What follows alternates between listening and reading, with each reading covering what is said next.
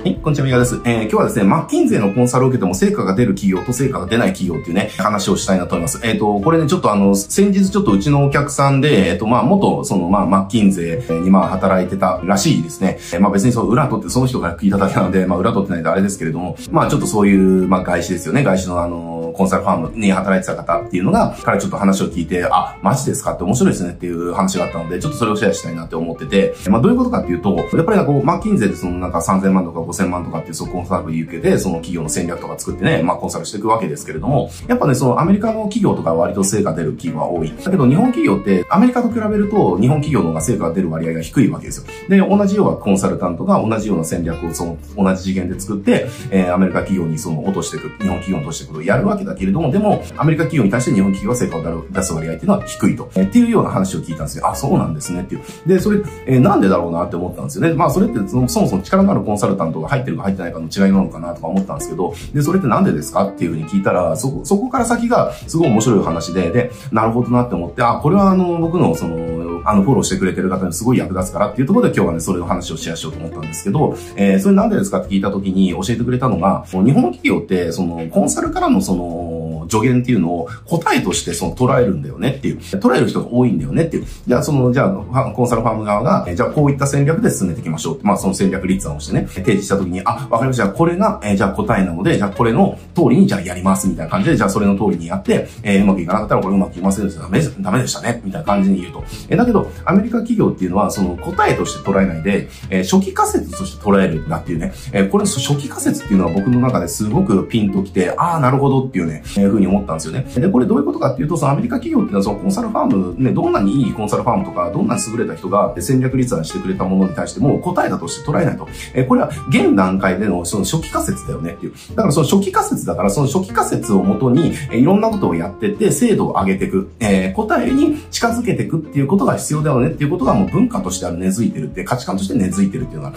えー、だから、その最初に提示されたものっていうのをその答えとして認識しないから、だからこれをそのマーケティング、我々にもっと近い言葉で言うんであれば、もうテスト改善が前提っていう風に捉えてると。あ、これ確かにそうだなっていう風に思って、で、これをジョイは僕の身近な例えでも、やっぱ同じこと起きてるなって思ったんですよ。ね、ま、別に僕はマッキンゼーなんかいけるようなもの持ってないし、ね、あのクラスの人たちほどね、優秀ではないと思いますけれども、例えばじゃあ、あの、同じ、まあ、本当あるわけですよね。えっ、ー、と、じゃあ、例えば美容室の人、いや、美容室をやってる人とかで、じゃ例えば僕が全く同じね、まあ、その、人、じゃあ、例えば一人サロンで、じゃあ、一人サロンの売り上げをじゃあ、100万、200万にしていくみたいな、その戦略が僕はあるわけですけれども、じゃあ、それを伝えたある美容師さんのところは、えー、今でも、えっ、ー、と、売り上げ300万超えてるってね、一人美容室ですよ。えー、いうふうに言ってくれました。これ僕は戦略を、えー、授けただけですね。えー、で、かたや、じゃあ別の一人美容師やってる方っていうのは、その同じ戦略を授けてるのに、売り上げがずっと変わらないです、みたいなことを言ってると。これなんででしょうね？提供したのは僕です。伝えてることも同じです。だけど、受け取り手によって違うっていう。これな、なんでそうなるのかって、結局受け取り手が答えとして受け取るのか、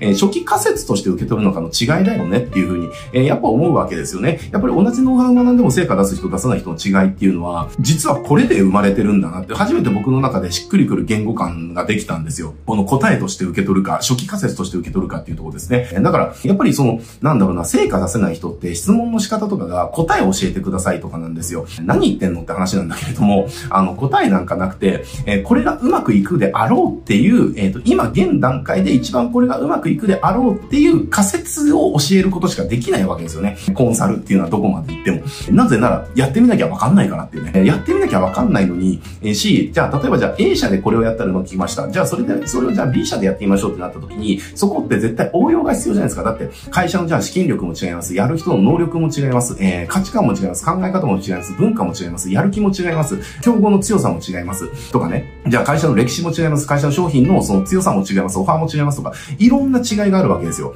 いろんな違いがあるのに、じゃあ、えー、この美容室でうまくいったものを、じゃあ、えー、いろんな違いがあるけれども、同じ美容室だから全く同じやったらうまくいくだろうなんてことはないわけですね。背景が違うわけだから、何がしかの変化っていうとが絶対必要になってくるわけですよ。だから初期仮説なんですよって話ですね。で、その、アドバイスもらったことっていうのは、えー、他でうまくいったことかもしれないけれども、でも、それをあなたのところに当てはめるんだったら、あなたの背景に合わせたアレンジがどうしても必要になってくるんですよね。だからそれを認識してる人っていうのは答えを教えてくれではなくて、どういうことをやったらね、うまくいくのかっていう。で、その時にやっぱりその、なんだろうな、そういった思考の人っていうのはやっぱり how ですよね。なぜこれをやったらうまくいくんですかっていう、なんかそういうやっぱり聞き方ですよね。あの、これがなんでうまくいくのかって、そのロジックっていうね、その原理を知りたいっていう、えー、その原理が分かったとしたら、それをじゃあ私のところに当てはめればいい。私のところはこうだから、あ、このロジックでやるんだったら、ここはこういう風に変えた方がいいなとかっていう、えー、要は初期仮説から答えに近づけていくっていうことを、まあ、やれるるわけだけれども、でも、最初から答えとして認識する人っていうのは、そのアレンジ応用落とし込みっていうところをもう放棄するわけじゃないですか。だからね、それは、あの、アレンジしなきゃその、はまらない場所があるんであれば、アレンジしなかったらはまらないからうまくいかなくて当然だよね、みたいな。で、それなんでかって言ったら、やっぱり答えとして受け取ってしまうから、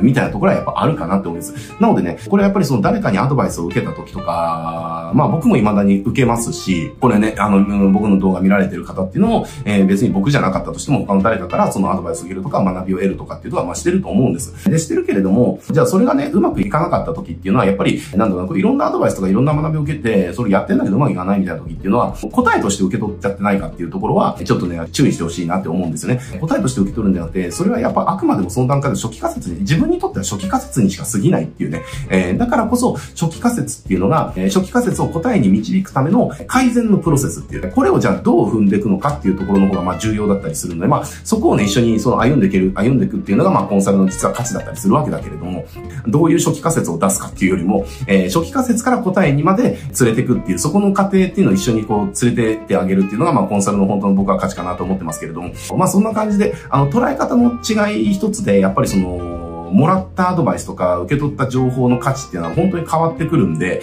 やっぱり受け取り手側の受け取りが、あの、方ですよね。そこもね、やっぱりこの、なんだろうな、その情報とか教えとか学びとかっていう時をやるときに、えー、気をつけてほしいなっていうふうに思います。答えではなくて、そのあくまでも私たちが学ぶこと、アドバイスを受けることっていうのは、その現段階での初期仮説にしか過ぎないっていうね。え、だからこそ、初期仮説が正しいのかを検証する必要があるし、で、その検証が違うんであれば、え、初期仮説に対して実行したことの検証、結結果に対してのえー、検証結果からまた二次仮説っていうのかな、えー、を立てて次に進んでいく。で、それの繰り返し3次仮説、4次仮説、5次仮説、6次仮説って、えー、やっていく中で答えに近づいていく。これが正しいビジネス成長のプロセスですよっていう話ですね。いきなり提示されたものは答えで、それをやったらもうすぐ次の瞬間ゴールに行くなんていうことはまずありえない話なのでっていうね。これをやっぱり現実を認識するっていうことは、ビジネスをやってる者にとって、まずはね、絶対最初に受け入れなきゃいけない事実っていうのかな。まあ答えそれはね、いきなりじゃあこれもうやったら全部ショートカットして、えっと、じゃあね、じゃあ例えばマリオ、スーパーマリオやった時に、じゃあ1の1から始まって、